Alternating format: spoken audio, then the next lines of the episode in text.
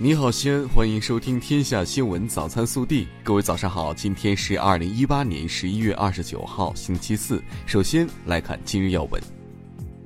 当地时间十一月二十七号，国家主席习近平在马德里萨苏埃拉宫会见西班牙国王费利佩六世。习近平指出，中国乐见欧洲持续推进一体化进程，希望西班牙继续为推动中欧全面战略伙伴关系发展发挥积极作用。本地新闻：十一月二十八号，市委召开常委扩大会议，传达学习习近平总书记在十九届中央政治局第八次集体学习时的重要讲话精神。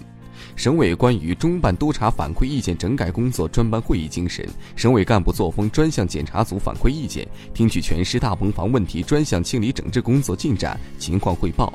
审议西安市生活垃圾末端处理系统解决方案等。省委常委、市委书记王永康主持会议。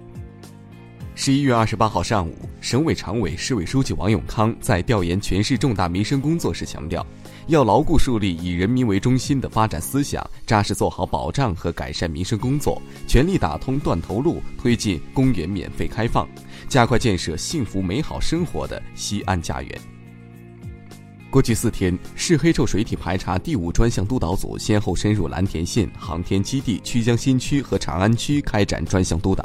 督导组要求相关区县、开发区提高政治站位，严格按照要求直面存在问题，加大排查力度，确保黑臭水体排查不留死角，为下一步全面整治做好准备。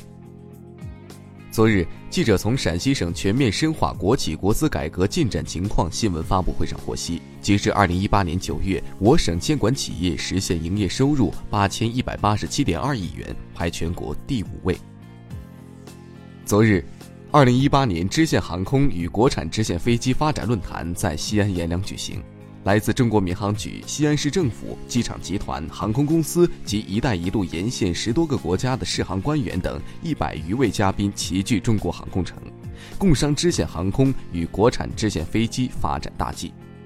昨日，记者从市不动产登记服务中心获悉，即日起，市民在办理不动产登记等业务时，又可以少跑路了。在家就可以通过快递邮件拿到产权证书。十一月二十八号，方言传情陕西话读陕西名著金色时光大型朗诵活动在西咸新区诗经里老社茶馆举行。这是四月份启动的二零一八陕西话读陕西名著大型全媒体活动的颁奖典礼和收官之作。颁奖现场，海音、小何、临江、宋东风等著名朗诵艺术家与我市近百位朗诵与文学爱好者共聚一堂，再掀琴声读经典热潮。记者二十六号从市政府获悉，西安市加快发展老年教育实施方案出台。到二零二零年，经常性参加教育活动的老年人占全市老年人口百分之二十以上，基本形成覆盖广泛、灵活多样、供给丰富、特色鲜明、规范有序的具有西安特色的老年教育新格局。国内新闻。国台办发言人马晓光二十八号在例行发布会上应询表示，民进党当局应深切检讨，正视台湾民众希望继续分享两岸关系和平发展红利、希望改善经济民生的强烈愿望，回到九二共识政治基础上来，回到两岸关系和平发展正确道路上来。教育部二十八号在山东济南召开发布，教育部基础教育司司长吕玉刚表示。为了坚持学前教育公益普惠方向的基本属性，让绝大多数的幼儿能够享受普惠性的学前教育服务，未来将提高公办园和普惠性民办园比例。根据最高人民法院、最高人民检察院二十八号公布的一份司法解释，恶意透支信用卡数额在五万元以上不满五十万元的，将被认定为刑法规定的恶意透支信用卡数额较大。据张家口发布消息，截至昨日，遇难者人数升至二十三人。当地爆炸事故调查的初步原因为运输乙炔的大货车爆炸，引起了化工厂周边车辆连环爆炸燃烧。昨天，交通运输部召开网约车、顺风车联合安全专项检查媒体通气会，通报了前段时间对网约车平台安全专项检查的结果。检查发现，滴滴公司存在七方面三十三项问题。包括顺风车产品存在重大安全隐患、安全生产主体责任落实不到位、公共安全隐患问题较大、网约车非法营运问题突出、应急管理基础薄弱且效能低下等。农业农村部二十八号接到山西省农业农村厅报告，经评估验收合格，山西省大同市左云县非洲猪瘟疫区解除封锁。二零一八中国网络视听发展研究报告二十八号在成都发布。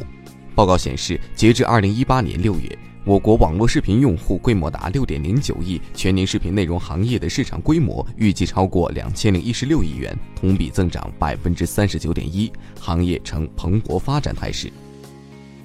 正在毛里求斯首都路易港举行的联合国教科文组织保护非物质文化遗产政府间委员会第十三届常会二十八号通过审议，批准中国申报的藏医药育法列入联合国教科文组织人类非物质文化遗产代表作名录。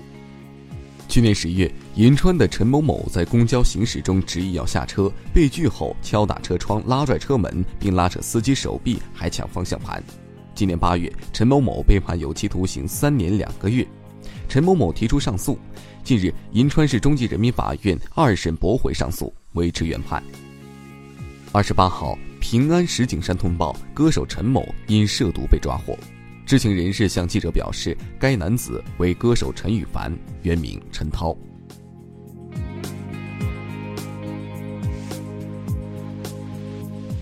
暖新闻。近日，山东潍坊一老人过马路时行动不便，一小哥骑着电动摩托车拦住过往车辆，倒退着护送老人过马路，等老人过完马路才前行离去。这一幕被路口的司机拍下，网友称这是最帅的横行。